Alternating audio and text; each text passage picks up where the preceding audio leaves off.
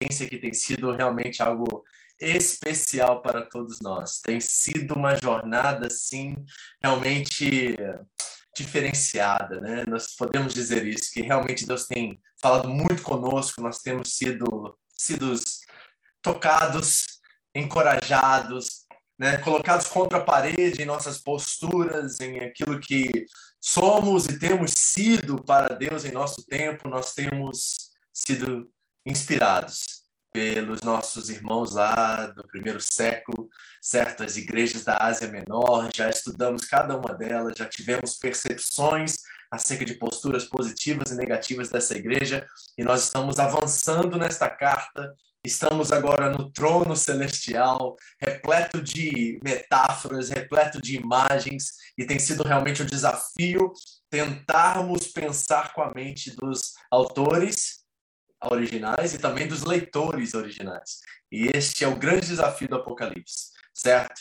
E nós vamos começar já falando sobre isso. Eu quero que você prepare seu coração aí para você ouvir o que Deus tem a dizer para você através deles. É, esse é o maior dos desafios, é parar com essa ideia de transportar o Apocalipse para o século 21, 24, 25, seja o que for, seja o tempo que está na, nos planos de Deus para a sua volta de Cristo. Nós não podemos transportar isso, porque uma coisa eu vou dizer toda toda vez que nós nos reunimos, inclusive essa noite, que o Apocalipse não pode dizer para nós o que não disse para eles.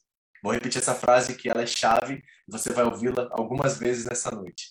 O Apocalipse não pode dizer para nós o que não disse para eles. Amém? Essa é a chave hermenêutica né, de interpretação dessa carta sensacional que nós temos trabalhado aqui semana após semana. Vamos orar? Pai querido, muito obrigado pela oportunidade de estarmos mais uma vez diante da tua revelação, da revelação de Jesus Cristo para aqueles irmãos que estão sofrendo, passando por perseguição e ao mesmo tempo encorajados, com uma esperança profunda em seus corações acerca da ressurreição, acerca da nova vida, da vida eterna, acerca do novo céu e da nova terra, e nós também queremos agora transportar para dentro de nós a mesma esperança, Deus, com mais força, porque já estamos próximos. E eu tenho certeza que o Senhor está muito perto de vir. Então nós estamos aqui com ardente expectativa em nossos corações por isso. E temos um desafio em nosso tempo de sermos a mesma coragem, com a mesma uh, vocação dos nossos irmãos do primeiro século de sermos a igreja em nosso tempo. Ajuda-nos, abençoe, fale conosco e nos dê direção para que possamos responder coerentemente, possamos responder fielmente às escrituras sagradas em nosso tempo, Senhor. É nosso pedido e nossa oração e nessa noite, em nome de Jesus. Amém. Amém? Bem-vindo, como sempre. Vamos deixar as perguntas, comentários para o final e você pode participar comigo aqui, tirando suas dúvidas logo após isso. Se você não faz parte ainda do nosso grupo do WhatsApp, você pode me mandar uma mensagem, te adicionarei e você vai receber todo o esboço até aqui, né, que nós temos estudado na carta do Apocalipse. Amém? Bom, aqui está nosso esboço, nosso estudo dessa noite. Semana passada nós vimos os quatro primeiros selos do capítulo 6. E hoje vamos né, dar continuidade a isso, para o quinto e para o sexto selo. O sétimo vai vir muito após, mas nós vamos ver esses selos se manifestando agora. E a grande história, o grande centro desse próximo capítulo, que são os 144 mil que se apresentam ali. Um número muito é, popular, não é? Dentro da, da narrativa do Apocalipse e da igreja cristã também contemporânea, um número que aparece de vez em quando. Em outras religiões, como as Testemunhas de Jeová, acredito que somente 144 mil herdarão a terra estarão né, nesse lugar da dimensão de Deus habita. Os outros vão estar no nível abaixo, né? Inferior em outro local. Então tem esses 144 mil especiais que assim eles dizem, completamente fora de contexto, uma interpretação muito fértil, de uma mente muito fértil, mas muito aquém daquilo que propõe o autor original do Apocalipse. Hoje você vai entender isso de uma forma muito clara. Então hoje vamos do quinto até o sexto, o sétimo ainda não se apresenta e vamos ver quais são é, esse, quem é esse grupo dos 144 mil que se apresenta aqui no capítulo 7. Primeiro, eu quero fazer algumas observações que são extremamente importantes sobre a carta em si. Primeiro, o seu objetivo principal, ou seja, o objetivo principal do autor do Apocalipse para as igrejas na Ásia Menor, no entanto, não era incutir medo, mas fornecer uma chamada despertadora para aqueles que estão dormindo, não apenas através da vida, mas através do império. Ou seja, o que, Michael Gorman, um grande estudioso do Novo Testamento e dessa carta do Apocalipse, quer já inculcar em nossas mentes e colocar em nossos corações? Que nós não podemos ler e colocar as lentes do medo ao ler o Apocalipse, esperando alguma coisa futura, mas fornecer para todos nós conteúdo de que se apresenta como uma chamada despertadora para aqueles que estão dormindo. Eu encontro muitos na igreja atual que estão de fato adormecidos. Eles vão à igreja, eles são até é, generosos nas suas finanças, eles frequentam cultos, mas eles não estão acordados, não estão despertos para o chamado que Deus deu a eles, para serem uma voz profética, para serem aquilo que Deus os chamou para ser em seu tempo, em sua geração. Eles estão presentes na igreja, mas não são igreja. Eles precisam ser despertados para que não só através da vida, e ele está falando das circunstâncias aqui, mas através do império. Aqui o império no contexto é o império romano, que está perseguindo, que está impondo a sua vontade e restringindo a igreja de crescer e florescer devido à perseguição e tanto assassinatos e mortes que estão acontecendo naquele período. Então nós temos um chamado a despertar também em nosso tempo. Esse foi dado a eles. E o nosso é que no tempo onde as coisas são tão fáceis, um tempo onde o compromisso com a igreja é tão raso, tão barato, né? nós abrimos mão de tantas coisas é, para esse compromisso. Nós precisamos acordar para essa realidade, porque assim como foram chamados os irmãos das sete igrejas na Ásia Menor, Deus também está despertando-nos de nosso sono, para que nós possamos nos apresentar como fiéis testemunhas do Evangelho, da boa nova de Cristo, para o nosso tempo, para o nosso mundo. E ao olharem para nós, será que eles veem esse compromisso, essa fidelidade, essa lealdade a Cristo, à igreja? Eles veem a nossa força de fé, a nossa representação é legítima, é verdadeira, é autêntica. Nós precisamos pensar sobre isso. Esse é o grande desafio do Apocalipse, um despertar do sono. E você que está dormindo, acorde agora já, já desperte para essa realidade, porque Deus conta com você. É, é fato que Deus não tem um plano B, amados. Deus tem a igreja como instrumento da sua vontade nesse mundo, anunciando a boa nova do reino enquanto ele não vem.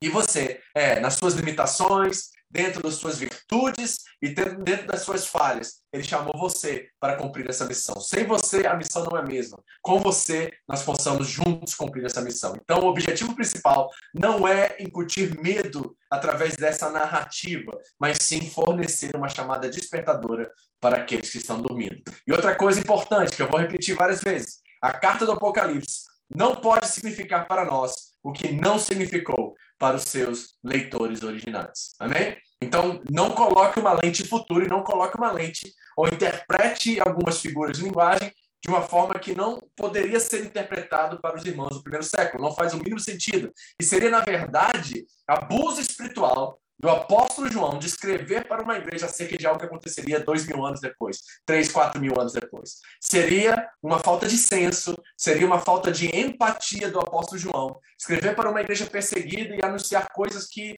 estão tão distantes no futuro que não representam a realidade deles. Não, o Apocalipse é sobre uma realidade atual que tem aplicações para todos nós em toda a era da igreja. Então, é importante nós colocarmos essas lentes e entender o nosso é, exercício aqui de interpretação enquanto nós estudamos essa carta sensacional. Amém? Vamos recapitular um momento o que nós estudamos no capítulo 6 até agora. Nós vimos os selos, quatro deles e os cavaleiros, e vimos que o cavalo branco se apresenta e é o cavalo da conquista, da imposição, e ele é uma paródia ao cavaleiro branco que se apresenta em Apocalipse 19, que é o Senhor Jesus que se apresenta, e na coxa está escrito Senhor dos Senhores. É este cavalo branco que está lá no Apocalipse 19. Não é esse que está aqui, mas ele é uma paródia daquele cavaleiro, ou seja, ele é uma, um espelho falso do que está sendo apresentado lá com aquele cavaleiro que vem, que é o próprio Senhor Jesus no Apocalipse 19. É uma falsa salvação que é apresentada através da conquista das nações poderosas, tanto naquele período quanto no nosso, ao, ao qual nós, como cristãos, colocamos a nossa esperança no governo, colocamos a nossa esperança em coisas que não são Deus. Por exemplo, nós estamos vivendo um tempo de pandemia e nós podemos depositar nossa esperança e confiança na ciência, depositar nossa confiança e esperança em governos que providenciam vacinas e outras coisas e não esperar em Deus e não colocar nossa esperança final e total em Deus, que é o único que pode realmente nos livrar de todos os males. Tem muitos cristãos que eles vão até um certo limite, certo limite ah, na sua confiança com Deus. E logo que esse limite estoura, eles já correm, buscam atalhos em outras coisas, pessoas e até no governo. Então, o cavaleiro da conquista, o cavalo branco, ele apresenta essa imposição, esse poder, essas nações que estão na frente, né? aquelas nações poderosas do G8 hoje no mundo, e talvez a nossa confiança esteja nessas coisas e não no Deus eterno.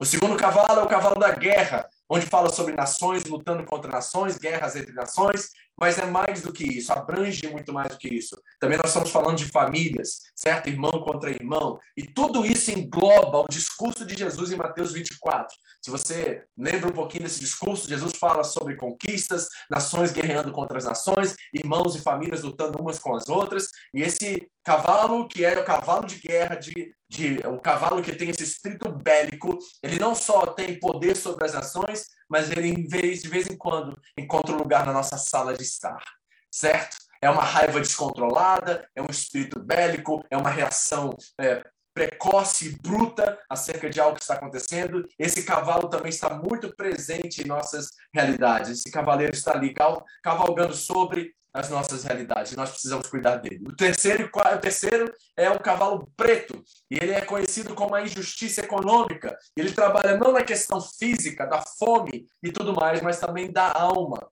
E é interessante que lá no capítulo 6, versículo 6, o texto diz assim: Então ouvi o que parecia uma voz, ou seja, o cavaleiro estava, os quatro seres viventes, dizendo: um quilo de trigo por um denário e três quilos de cevada por um denário, e não danifique o azeite e o vinho. E nós vimos que é uma, um, perdão, um racionar das coisas que são simples e necessárias né? E um não tocar nas coisas que não são necessárias. Então, o que, que esse cavalo representa? Ele representa racionar o que precisamos e entregar o que não precisamos. Então, é o espírito da época, do século, a qual ele nos dá atenção às coisas que nós não precisamos e coloca de escanteio de lado as coisas que mais precisamos. Ele coloca nossas prioridades em check, principalmente em questões de dinheiro, finanças e tudo mais. E a injustiça não só vem no âmbito e numa esfera global, mas também invade os nossos lares e nossas casas. E nós temos esse cavaleiro também cavalgando sobre as nossas famílias,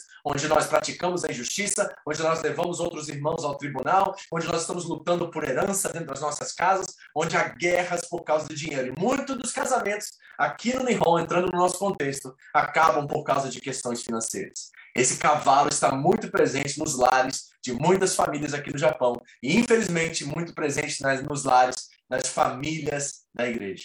Nós precisamos ter muito cuidado com isso. É um foco naquilo que não precisamos, certo? E um desfoco naquilo que precisamos. Nós começamos a pedir, pedir, pedir, nunca ter, como disse o apóstolo Tiago. Vocês pedem e não recebem porque não sabem pedir, porque pedem de acordo com seus deleites, aquilo que está no seu coração, e não para acomodar e para ajudar outras pessoas e a sua família.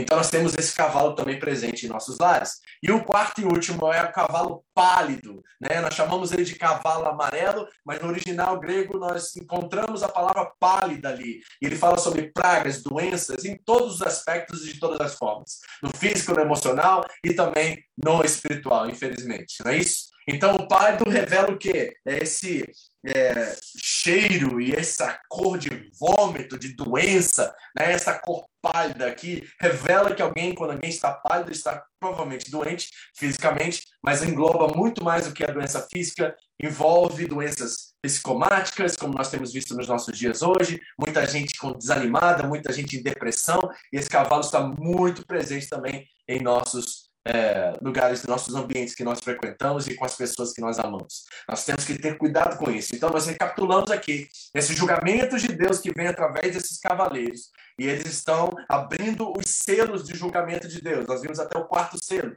E hoje nós vamos entrar no quinto selo em diante. Vamos ao texto, está em Apocalipse 6, do 9 ao 11. Vamos orar. Diz assim a palavra de Deus. Vamos orar. Pai, em nome de Jesus, que a tua palavra possa hoje transformar nossas vidas trazer discernimento na nossa coração e mente, para que possamos tomar decisões e agir conforme a tua vontade, não a nossa. Senhor, nos ajude a sermos fiéis, a representarmos de forma fidedigna o Senhor em todos os âmbitos e as esferas da nossa vida. E nos ajude como igreja também, Deus, a sermos coerentes com a tua palavra, obedientes a ela em tudo, Senhor, e sermos luz e sal da terra, onde o Senhor nos deseja plantar. Pai, que as palavras da minha boca e as meditações do meu coração sejam aceitáveis a ti, meu Senhor, minha rocha, meu resgatador. Vamos ao texto, diz assim a palavra de Deus. Quando ele abriu o quinto selo, vi debaixo do altar as almas daqueles que haviam sido mortos por causa da palavra de Deus e do testemunho que deram. Eles clamavam em alta voz: Até quando, ó soberano, santo e verdadeiro, esperarás para julgar os habitantes da terra e vingar o nosso sangue? Então cada um deles recebeu uma veste branca, e foi-lhes dito que esperassem um pouco mais, até que se completasse o número dos seus conservos irmãos que deveriam ser mortos com eles. Eu quero ilustrar esse quinto selo e revelar uma, um conceito e uma, um princípio que está por detrás dele, e que isso é muito importante na nossa percepção de como Deus age no mundo atualmente. Aqui eu encontro um jogo de xadrez, e muitos usam essa ilustração como uma representação do agir de Deus é, diante da, da terra e dos seres humanos. E Deus tem três opções enquanto um mestre de xadrez aqui, em lidar com o sofrimento e lidar com as situações do mundo. Primeiro, ele pode ser um daqueles jogadores muito é, crânios, muito especialistas em xadrez e simplesmente dar um checkmate em duas ou três é, jogadas e acabar com o jogo. Muitos veem Deus como algo determinista, um Deus que já estabeleceu todas as coisas em todos os tempos e nós somos simples, simplesmente marionetes em suas mãos. Tudo está pré-determinado, tudo que irá acontecer já está previamente é, resolvido na mente de Deus. Né? Isso é chamado de determinismo dentro da, do estudo das ciências e tudo mais. Muitos crentes acreditam em determinismo. Por exemplo, quando alguma coisa acontece, eles dizem, certo? Mas tinha que acontecer. Era para ter acontecido desse jeito. Isso é determinismo. E muitos de nós esquecemos da graça e da misericórdia de Deus enquanto ele age no tempo. Deus consegue enxergar as coisas tanto no presente, passado e futuro simultaneamente, mas isso não significa que ele interfere no livre-arbítrio humano. E nós precisamos entender que muitos cristãos e muitos fora da fé cristã, vejam Deus, veem um Deus, um Deus deísta que simplesmente deu corda no relógio e deixou o relógio tocar até um certo momento onde ele voltará e acabará o tempo desse relógio e todas as coisas serão colocadas em seus lugares. Isso é determinismo, é uma forma de vencer o jogo de xadrez. A segunda é que ambos os jogadores chegam a um momento na, na jogada, você que já conhece xadrez, já viu xadrez, já, já jogou xadrez, em que eles concedem o jogo. O jogo é invencível para ambas as partes e eles proclamam um empate. E muitos cristãos veem Deus e o diabo exatamente assim. Eu não sei se você já viu na internet uma foto de um ser humano dentro de uma gaiola, Jesus de um lado, o diabo do outro, disputando aquele ser humano. Pois é, isso é uma visão muito dualista, muito grega nesse sentido, certo? E incorreta acerca da Bíblia Sagrada, porque o próprio apóstolo Paulo disse, eu creio que na carta dos aos Tessalonicenses, que com o sopro da sua boca ele acabará com Satanás e seus demônios. Então nós não estamos falando de um diabo que é páreo para Jesus. E esse jogo não está empatado e Deus não deseja empatar esse jogo.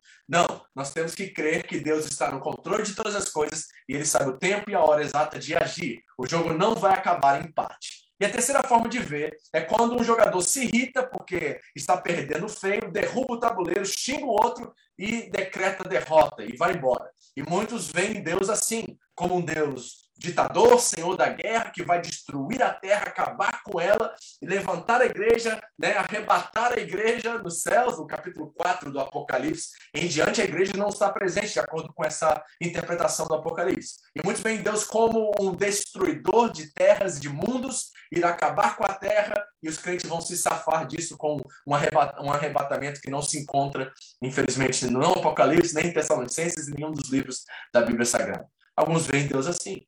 E nós precisamos ter uma visão correta de quem Deus é. Então guarde essa pequena ilustração na sua mente aí, que já já nós vamos voltar para ela, e nós vamos entender que tipo de jogo, se podemos usar essa ilustração, eu sei que ela é simplória, mas podemos usar ela para que você entenda o que está acontecendo aqui. E esse quinto selo, ele é aberto, e ele nos revela algumas coisas muito interessantes. Primeiro, ele nos revela aqueles que haviam sido mortos. Então, nós estamos vendo aqui aqueles que foram é, martirizados pela fé, os irmãos que morreram em Cristo Jesus, Todos eles estão agora, pela primeira vez no Apocalipse, nós vemos a visão de crentes que estão no templo do Senhor e debaixo do altar, e estão clamando por justiça, clamando pelo fim da maldade, e desejam que Deus dê um fim a tudo. Muitos cristãos também vivem assim nesse mundo, de forma irresponsável, esperando que Deus volte, dizendo: se Deus vai destruir essa terra, então que se dane a terra e vamos viver o máximo que podemos, porque Jesus vai voltar.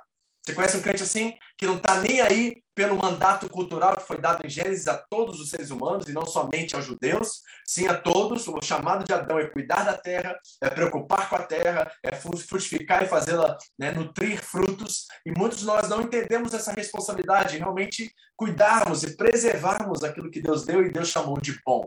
Nós temos essa responsabilidade até os dias de hoje. E Deus chama esses que estão pedindo pela vindicação, pedindo que Deus vá e faça justiça sobre aqueles que os mataram, pedindo que eles, que Deus termine com isso tudo. E Deus fale, fala para eles esperarem. Esperar é o chamado do Apocalipse. E esperar é o nosso chamado também. Nós estamos aqui esperando. E quem não espera, desespera, certo? E por isso que muitos crentes estão aí vivendo desesperados, preocupados, ansiosos com o dia de amanhã, não esperando no Senhor e sabendo que o esperar de Deus é uma revelação que Ele está no controle de todas as coisas. Olha o que disse N.T. Wright. A outra coisa que ainda precisa acontecer é o ponto em que descobrimos a maneira como Deus realmente governa o mundo, em oposição à maneira como a maioria das pessoas presume que ele deveria governá-lo. Para usar a imagem reconhecidamente perigosa da partida de xadrez, é aqui que descobrimos que Deus não é o tipo de pessoa que chuta a mesa. Ele também não se contentará com o empate. Seu oponente tem muitas coisas a seu favor, mas Deus está jogando um jogo longo e fará tudo para vencer. Deus está jogando um jogo longo e fará tudo para vencer. Eu sei que a ilustração do xadrez ela causa alguns problemas e ela é perigosa, porque podemos ver Deus como alguém brincando com a humanidade, mas não é isso. A ilustração não tem, não deve ter esse efeito em você, mas simplesmente uma analogia, uma ilustração de que Deus está no controle de todas as coisas, que ele trabalha dentro dessa verdade que é o livre-arbítrio humano e a responsabilidade humana sobre tudo, e que ele por ser um especialista e o perfeito mestre no jogo de xadrez, que é a nossa ilustração aqui, ele concede algumas vitórias ao seu inimigo para que no final ele dê o golpe final, o checkmate no final. Então nós estamos esperando porque nós reconhecemos que Deus está no controle e ele tem um tempo. E por que, que ele tem esse tempo? Porque um dia para o Senhor é como mil anos, disse o apóstolo Pedro. E Deus quer que ninguém se perca, mas que todos se convertam. É o que diz o profeta Ezequiel. Então Deus está esperando por causa de você. Deus está esperando, esperou 25 anos por mim. Deus está esperando e graças a Deus que ele ainda não agiu, porque muitos dos nossos queridos, nossos filhos, nossos parentes, nossas futuras gerações poderão ver Senhor, o Senhor Jesus como Senhor e Salvador da vida deles e serem salvos e terem eternidade. Mas há uma ansiedade se você pode colocar assim, daqueles que morreram, aqueles que foram testemunhas fiéis de Deus na eternidade, no céu, com Deus agora, pedindo que ele faça justiça. E Deus pede com que eles esperem. É isso que está acontecendo aqui no capítulo 6, no seu final. E diz o versículo 12 a 17. Observei quando ele abriu o sexto selo. Aqui 6 de 7, né? Houve o quê? Um grande terremoto. O sol ficou escuro como tecido de crina negra. Toda a lua tornou-se vermelho como sangue, e as estrelas do céu caíram sobre a terra, como figos verdes caem da figueira quando sacudidos por um vento forte. O céu foi se recolhendo como se enrola um pergaminho, e todas as montanhas e ilhas foram removidas de seus lugares. Então, os reis da terra, os príncipes, os generais, os ricos, os poderosos, Todos, escravos e livres, esconderam-se em cavernas e entre as rochas das montanhas. Eles gritavam às montanhas e às rochas: caiam sobre nós e esconda-nos da face daquele que está sentado no trono e da ira do cordeiro, pois chegou o grande dia da ira deles. E quem poderá suportar. Bom, queridos, nós precisamos entender as figuras de linguagem e as metáforas. Entender que a nossa interpretação desse texto precisa vir da própria Bíblia, porque há um princípio hermenêutico de que a Bíblia interpreta a Bíblia. Então, quando nós começamos a enxergar essas figuras de linguagem, nós não podemos usá-las de forma literal. Por exemplo, é impossível que as estrelas caem sobre a terra, como os figos verdes caem da figueira, e os seres humanos, seres humanos continuam vivos na terra. Está entendendo a lógica aqui? Vamos ser lógicos e racionais. Se uma estrela cair na Terra, acabou, acabou com a Terra, meu amigo. Não vai sobrar ninguém. Então a linguagem ela é apocalíptica. A linguagem é uma figura que está revelando um juízo de Deus. E isso é muito comum no Antigo Testamento, como o profeta Isaías, o profeta Jeremias, e todos esses usavam desses mesmos artifícios para decretar e revelar o juízo de Deus sobre as nações da terra. É o que, que está acontecendo aqui? É um evento assim extraordinário na sua maior ênfase, vamos chamar assim, como foi o Muro de Berlim, a queda do Muro de Berlim. Não há como você falar sobre a queda do Muro de Berlim sem usar metáforas, sem usar símbolos, porque foi um evento tão extraordinário na história da humanidade que somente os poetas e os músicos e as pessoas que realmente conseguem escrever esse tipo de linguagem realmente refletem a profundidade desses eventos, como foi a queda das Torres Gêmeas lá em Nova York, no World Trade Center.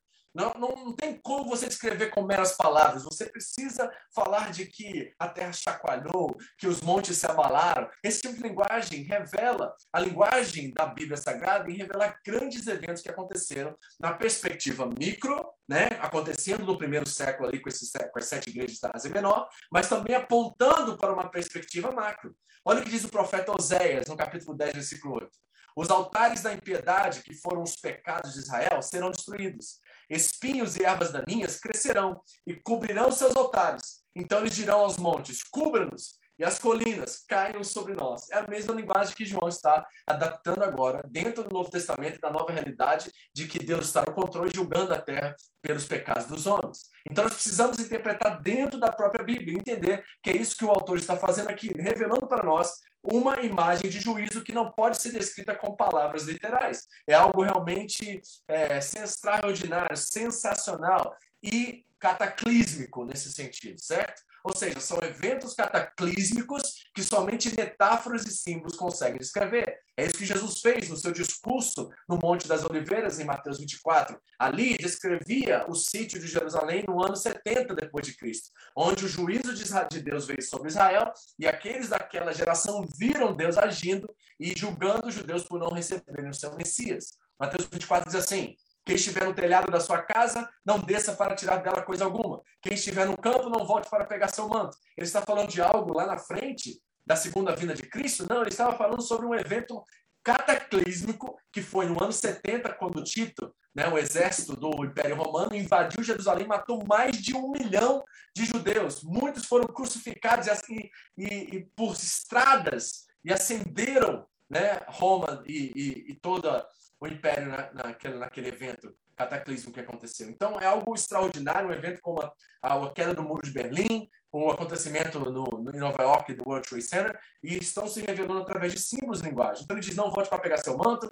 Como serão terríveis aqueles dias para grávidos e para que estiverem amamentando? Olhem para que a fuga de vocês não aconteça no inverno, nem no sábado que fuga. Porque quando Tito entrou em Jerusalém, eles tentaram fugir. Eles estavam sitiados por meses sem comida. As mulheres dizem Joséfos, né? Flávio Joséfos foi um historiador judeu que trabalhava para os romanos, que as pessoas estavam comendo umas às outras em Jerusalém porque havia falta de comida devido ao sítio do imperador do, do, de Tito, né?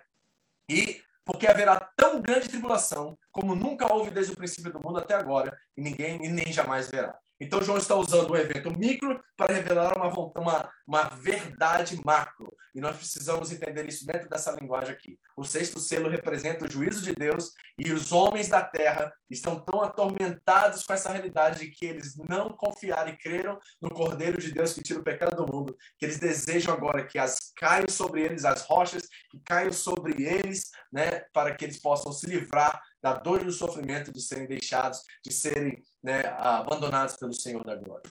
Ok? Apocalipse 6,12 diz assim: E eles gritavam às montanhas e às rochas: caiam sobre nós, esconda-nos da face daquele que está sentado no trono. E aí diz essa frase aqui que é extraordinária: a ira do cordeiro.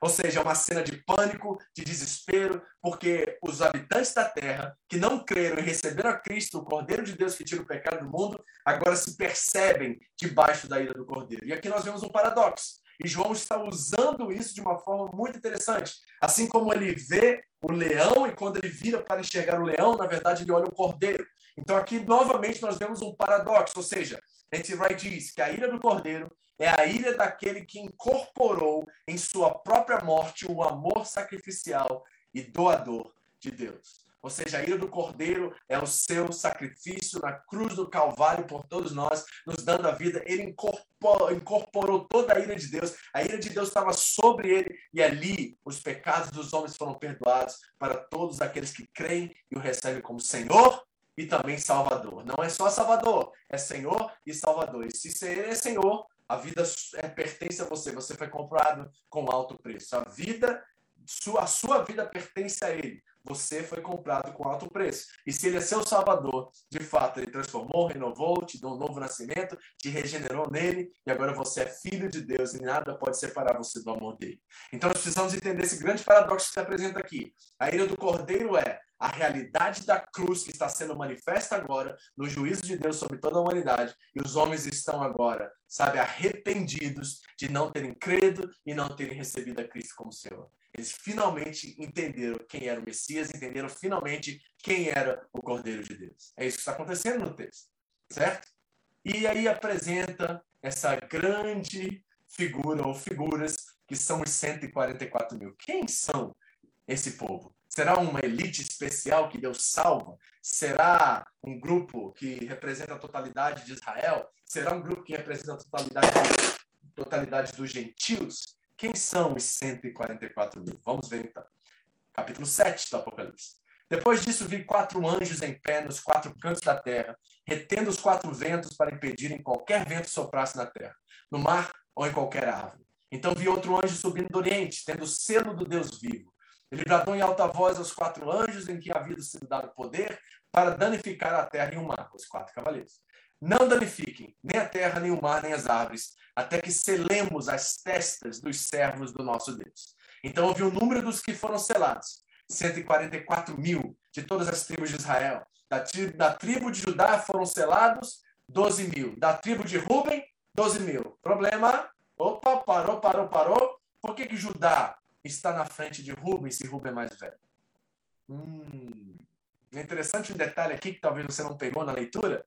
Não é interessante que Judá agora foi para frente? E será que ele foi para frente porque é o leão da tribo de Judá que se manifesta para salvar todas as nações da terra e todos aqueles que confiam no Cordeiro, ou seja, a totalidade desses que estão em Cristo Jesus? Judá agora representa certo? A ponta da flecha. É Judá que está na frente, porque é o leão da Judá, de Judá que conduz o seu povo. Reparem que Rubem não está mais na posição de primeiro.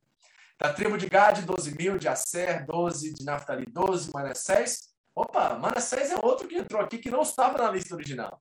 Manassés e Efraim eram as duas tribos que representavam José, filhos de José, certo? E aqui estão eles representados. Por quê? Primeiro, tem uma questão aqui que só estudos você vai entender. Dan não está representada aqui entre a lista dos 144 mil. Por que, pastor, a tribo de Dan não está sendo descrita entre as doze, porque se cria, naquela época, que o anticristo viria da tribo de Dan. E por isso João remove Dan da lista dos 144 mil. Olha só que coisa interessante. E ele coloca Manassés, representando José do Egito. Não é interessante isso? Pois é. Da tribo de Simeão, 12, Levi, 12, Issacar, 12, Zebulon, 12, José, 12 mil. E da tribo de Benjamim, 12 mil. A grande multidão com vestes brancas. E depois disso olhei, e diante de mim estava uma grande multidão que ninguém podia contar. Então repara o paradoxo aqui novamente. Certo? Assim como João, falaram que era o leão da tribo judaica, ele ouviu o cordeiro. Agora, ele vê as 12, das 12 vezes 12 da tribo de, de, de Israel, que são 144, certo? E quando ele olha os 144, ele não enxerga as 12 tribos, mas ele enxerga uma grande multidão que ninguém podia contar, de todas as nações, tribos, povos e línguas, em pé, diante do trono e do cordeiro, com vestes brancas e segurando palmas. Então, aqui está a interpretação correta que estamos vendo. Ou seja, esses 144 mil não são Israel, não são gentios, mas sim todo o povo de Deus reunido diante de Deus e diante do Cordeiro. É uma representação, uma ilustração do que representam todos aqueles que estão em Cristo Jesus. A igreja está sendo representada aqui de uma forma muito conclusiva, certo? E clamava em alta voz: a salvação pertence ao nosso Deus que se assenta no trono e ao cordeiro. Todos os anjos estavam de pé ao redor do trono. E João está vendo essa visão, uma visão de João lá na ilha de Patmos, certo? Ele está dentro do trono da corte celestial e está tendo essa visão agora.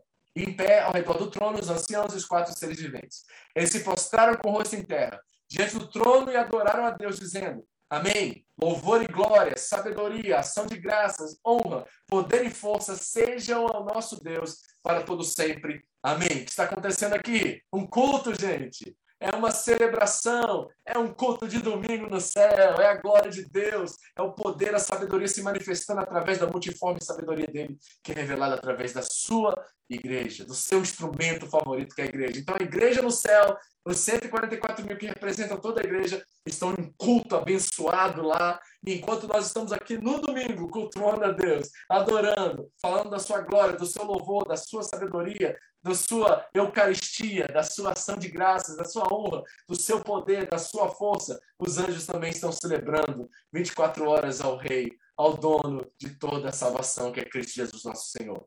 Então, um dos anciãos me perguntou: Quem são estes que estão vestidos de branco? De onde vieram?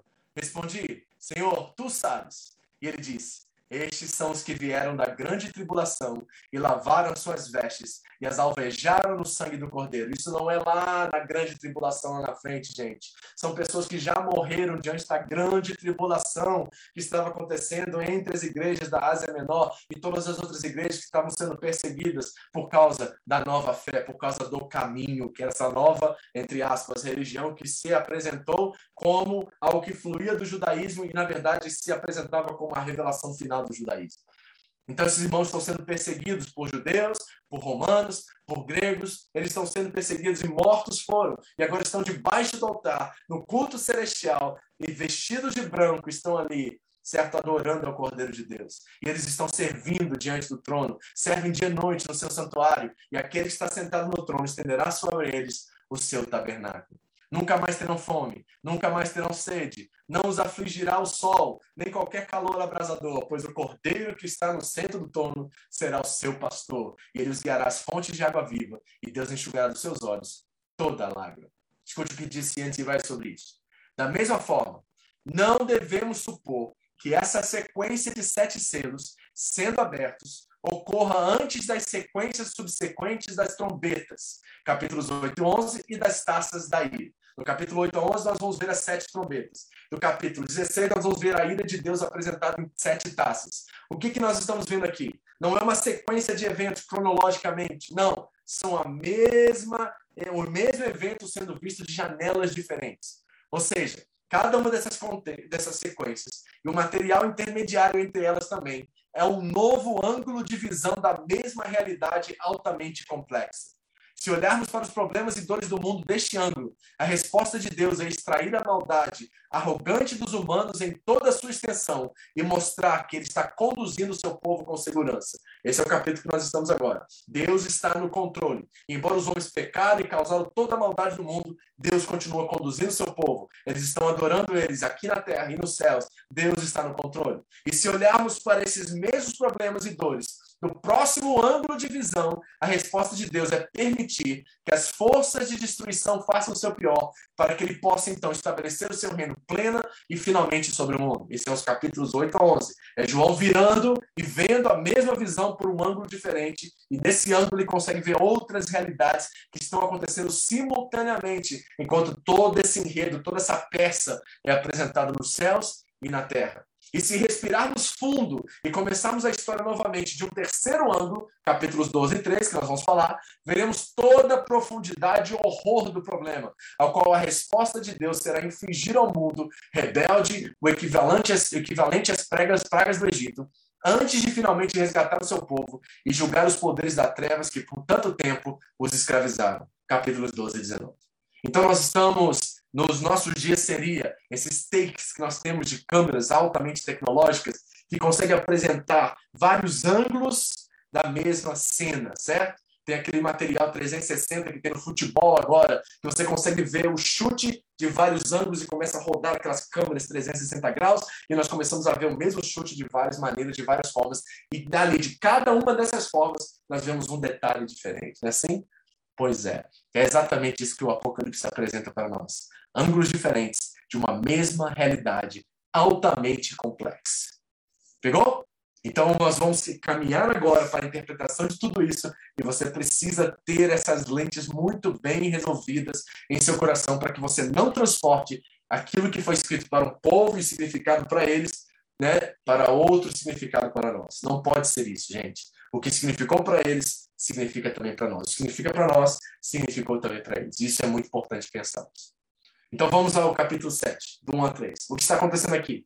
O melhor jogador de xadrez do universo. Ele sabe o segundo, sabe o minuto e sabe a hora em que ele irá agir. Nós já lemos o texto. Então vamos ver a representação disso no Antigo Testamento agora. Aqui estão os quatro anjos de pé nos quatro cantos da terra, e ali Deus pede que eles retenham os ventos, que eles não esmaguem a terra ainda, não danifiquem a terra ainda. E olha essa linguagem sendo representada claramente em Isaías 43.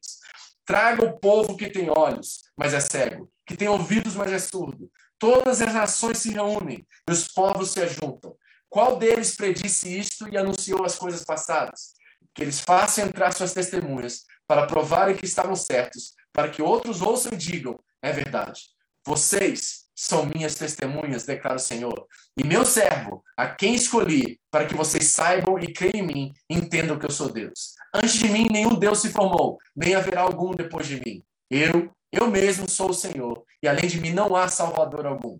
Eu revelei, salvei e anunciei. Eu, e não um Deus estrangeiro entre vocês. Vocês são testemunhas de que eu sou Deus, declara o Senhor. Desde os dias mais antigos, eu sou. Não há quem possa livrar alguém da minha mão. Agindo eu, quem o pode desfazer? Ou em outras traduções, agindo eu, quem impedirá? Este é o Deus que está revelando que, embora o julgamento está acontecendo, ele sabe exatamente a hora, ele sabe o segundo e o minuto em que irá agir. Ele não faz nada por acaso, ele não está perdendo o controle de nenhuma situação, ele está presente, ele dá ordem aos seus anjos eles agem na hora certa, no momento certo, e assim também é nas nossas vidas. Deus sabe o tempo, a hora e o segundo de agir na sua vida. Ele sabe o que ele pode fazer e o que não pode fazer. Ele conhece todos os seus caminhos, ele conhece o seu coração, ele conhece as suas obras. Não é isso que ele disse às igrejas lá? As sete, da Ásia Menor, conheça as suas obras. Jesus afirmava isso constantemente. Ou seja, o que João está dizendo aqui, no início do capítulo 7, é que não se preocupe, vocês, irmãos, enfrentando uma alta perseguição, vocês estão sendo martirizados pela fé. Deus continua no controle. E ainda que você venha perder sua vida, você não perderá a segunda vida, a segunda morte, porque Deus irá salvar você. Ele está no controle. Ele sabe a hora de agir, assim como o mestre de xadrez. Amém? É isso que está sendo revelado aqui nos primeiros três versículos. 4 a 9. Então ouvi o número que foram selados, 144 mil. E eu já disse a vocês que é todo Israel, assim como os sete selos do julgamento de Deus sobre a consequência do pecado humano veio com a perseguição e veio com o julgamento dele, assim o selo de proteção vem sobre todo Israel de Deus. Olha o que diz o texto. E vi o número do que foram selados. Os selos estão tão presentes na carta, assim como o selo é colocado sobre um, um, livro para que seja aberto somente com autorização daquele que sela, assim como os selos foram abertos e o julgamento de Deus veio sobre a terra, Deus também sela. E aqui está uma paródia novamente, um, uma paródia entre a marca da besta, que nós vamos ver lá para frente, que é colocada na testa, e colocada onde? Quem sabe? Pois é, você sabe o que eu estou falando, né? É colocado na testa, é colocado no pulso, é colocado aí nas, nas mãos, não é isso? Na palma, na, na, na, na, atrás das mãos. Essa é a marca da besta. E como é que é a paródia disso? O que, que o diabo faz? Ele pega aquilo que Deus faz, aquilo que Deus selou, aquilo que Deus marcou o seu povo com a sua autoridade, a sua identidade, e ele copia, ele faz uma paródia daquilo. Então, essa é a marca da besta. E qual é o selo do cordeiro? É a contrapartida disso. Então, as pessoas estão sendo seladas e guardadas, e esses que são todo Israel, você que crê em Cristo Jesus, você que confessou Ele como Senhor da sua vida, você que tem Ele como Senhor e Salvador, você está protegido, você está guardado. O Israel de Deus continua na presença dele, continua protegido por Ele. Não se preocupe com o que vai acontecer na terra, o julgamento, seja o que for, você está selado. A grande multidão que ninguém podia contar, de todas as nações, tribos e povos e línguas, está selada diante do trono do Cordeiro e usa vestes brancas que representam justiça e pureza e seguram as palmas né, representando a entrada do rei, como foi em Jerusalém no tempo de Jesus. Nós também estamos esperando a volta do rei, segurando palmas e esperando que ele volte. É todo Israel, o texto nos ensina. E diz o texto: e clamavam em alta voz. Esse povo está adorando. Esse povo está no céu agora, adorando a Deus. Eles e nós. Perdão. Eles e nós estamos celebrando. Esse mesmo mover que acontece todo domingo, a cada final de semana, a cada encontro nosso com o povo de Deus, é o mesmo encontro que está acontecendo no céu constantemente. Aquele que tem o controle de todas as coisas está sendo celebrado. Nós estamos consequentemente e simultaneamente celebrando ele aqui na terra, dando glória a ele. Por quê? Porque ele nos selou com o seu sangue. E nós estamos protegidos, não tem pandemia, não tem vírus, não tem morte, não tem câncer, não tem guerras, não tem nada que pode nos separado do amor de Deus. Ele nos protege, ele nos guarda, ele é nosso Pai e nós podemos descansar nessa verdade. Ainda que venhamos a sofrer, ainda que venhamos a morrer desse lado da eternidade, há uma garantia porque fomos selados. Ao penhor do Espírito habita em nós, nós temos a garantia da vida eterna. Isso deveria trazer descanso a todos aqueles que estão no Cordeiro. Nós não nos preocupamos com o dia de amanhã, nós não preocupamos com aquilo que devemos pedir. Necessidades é coisa do nosso Pai, só os pagãos pedem isso. Nós que somos filhos sabemos que será provido para nós. Nós descansamos no Cordeiro de Deus que está sendo exaltado, está no controle. Nada impede ele, nada impede ele, nada impede ele. Até o meu iWatch está celebrando nesse momento. Certo, querido, isso é profético, isso é lindo, isso é maravilhoso. Você faz toda a diferença quando você adora o Rei, quando você está lá no culto e você, junto com a sua igreja, dá as mãos, celebra, levanta ela, elogia aquele que morreu, aquele que é o Cordeiro, aquele que recebe toda a glória, sabedoria, ação de graças, honra, poder e força ao nosso Deus seja para sempre. Amém. É um culto. O povo está celebrando, esperando que ele venha e vindique todas as coisas e coloque as coisas de volta nos seus lugares. E aquele que está sentado no trono estenderá sobre eles o seu tabernáculo. Já viu essa linguagem em algum lugar? Lá em João, João vai dizer assim: e ele habitou entre nós, ele tabernaculou entre nós. E era cheio de graça, cheio de vida, cheio de glória, cheio de graça. Esse Jesus que tabernaculou entre nós, a linguagem do apóstolo João, ele agora estende o seu tabernáculo, o seu Shekinah, a sua glória sobre nós, certo? É esse Deus que está fazendo isso. Esse povo tem morada, esse povo tem casa. Ele disse que ele viria e construiria uma casa para nós, para que voltaremos e estaremos e podemos estar com ele. Ele tabernaculou.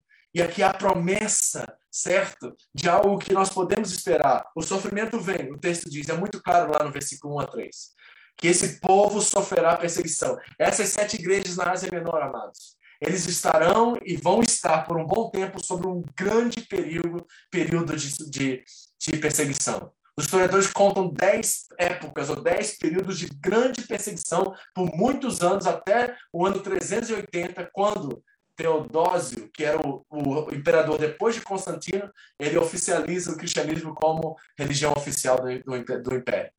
Eles vão sofrer dez perseguições cruéis. Esse povo vai sofrer, o sofrimento vem, essa é a promessa do texto, mas há uma antecipação aqui já para eles. Esses que estão lá ouvindo isso, e nós que estamos sofrendo, nós que estamos sofrendo por causa do Cordeiro, não é sofrendo por causa das nossas dívidas, por nós gastarmos mais do que devíamos, não é esse tipo de sofrimento que nós estamos falando. Não é o sofrimento que você causa por ter maus relacionamentos, por estragar os relacionamentos que você tem, por não saber administrar suas finanças, por não saber ter compromisso correto com a igreja. Não é esse sofrimento. Nós estamos falando daqueles que sofrem e são perseguidos por causa do nome do Senhor. De verdade. Ele diz que ele vai tabernacular com eles. O tabernáculo deles está estendido, está pronto. E eles nunca mais terão fome. Lembra disso em Apocalipse 21? Está lá no capítulo 21 essa promessa, ela está sendo antecipada aqui, porque o jogador de xadrez, o mestre de xadrez, ele colocará todas as peças do tabuleiro no seu devido lugar. Há um tempo para isso. Mas enquanto ele diz, esperem, porque há uma promessa que vocês nunca mais terão fome. Vocês nunca mais terão sede. Aqui a sede e fome não é só física, mas existencial também. O sol não afligirá vocês. Nós estamos falando dentro de uma cultura onde as pessoas caminhavam de cidade em cidade, não tinha ar-condicionado, amigos. Aqui no deserto o calor é absurdo e o frio à noite pior ainda. Então o calor não vai tocá-los, o sol não vai afligi-los, pois o cordeiro, o centro do trono será o seu pastor. E o que, que o pastor faz do Salmos 23? Ele nos guia pelas veredas da justiça pelas águas tranquilas. É esse pastor que está ali já prometendo a vocês que guiará vocês às fontes de água viva. E Deus enxugará dos seus olhos toda lágrima, toda lágrima. Essa é a grande promessa de Apocalipse 7.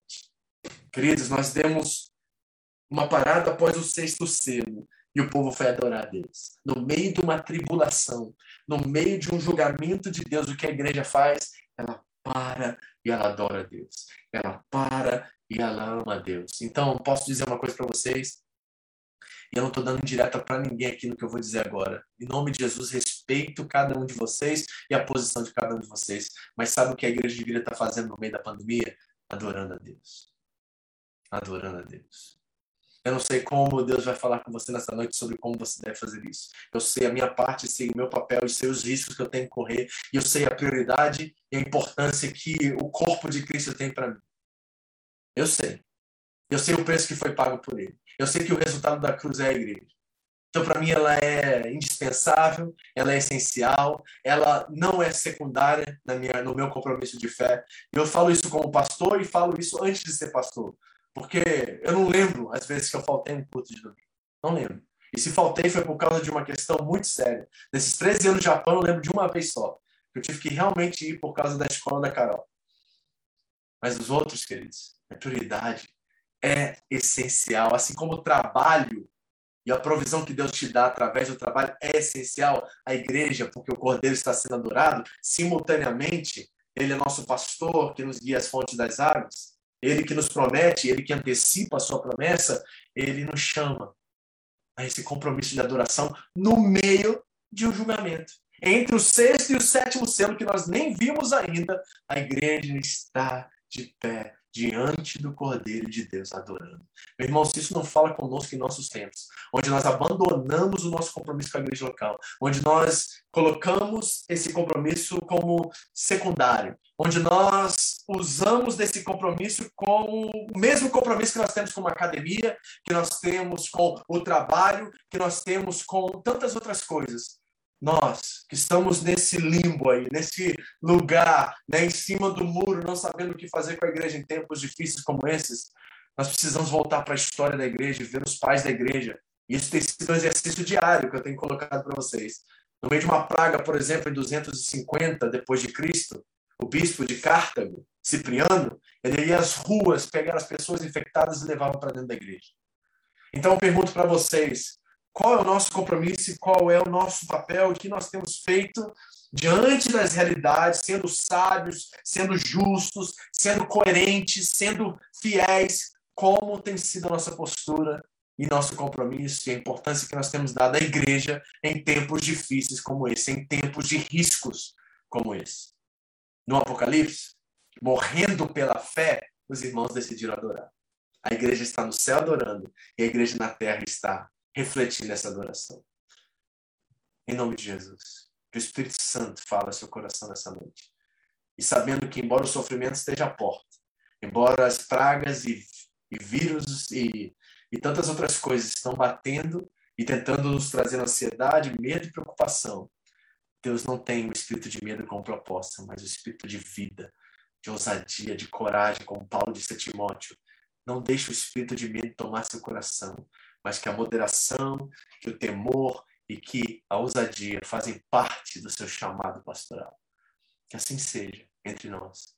Que a coragem desses irmãos, que as perseguições que irão enfrentar e levarão muitos deles que estão lendo e ouvindo essa carta a morrerem pela fé, nos leve também a compromissos verdadeiros e inegociáveis na nossa fé em Cristo. Pai, em nome de Jesus, nós clamamos a Ti, Cordeiro, que está sendo adorado agora mesmo, no céu, diante dos seres viventes e dos 24 anciãos.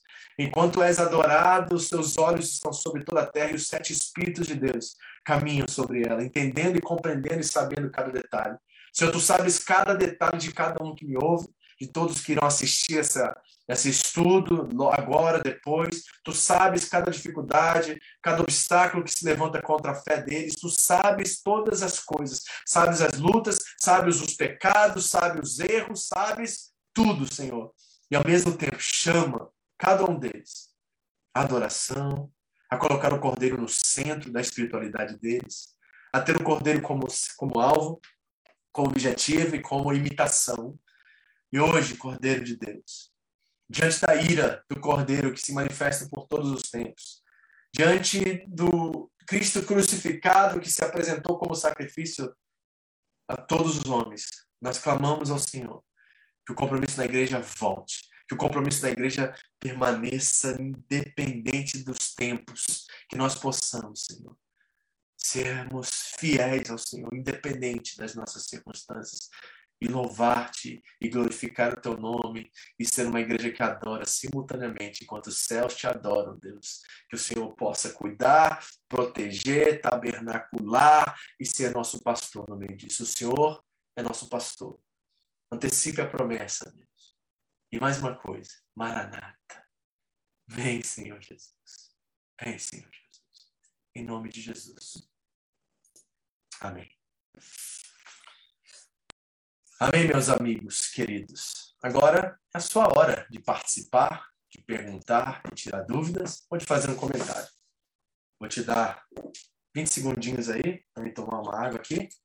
E você pode abrir esse microfone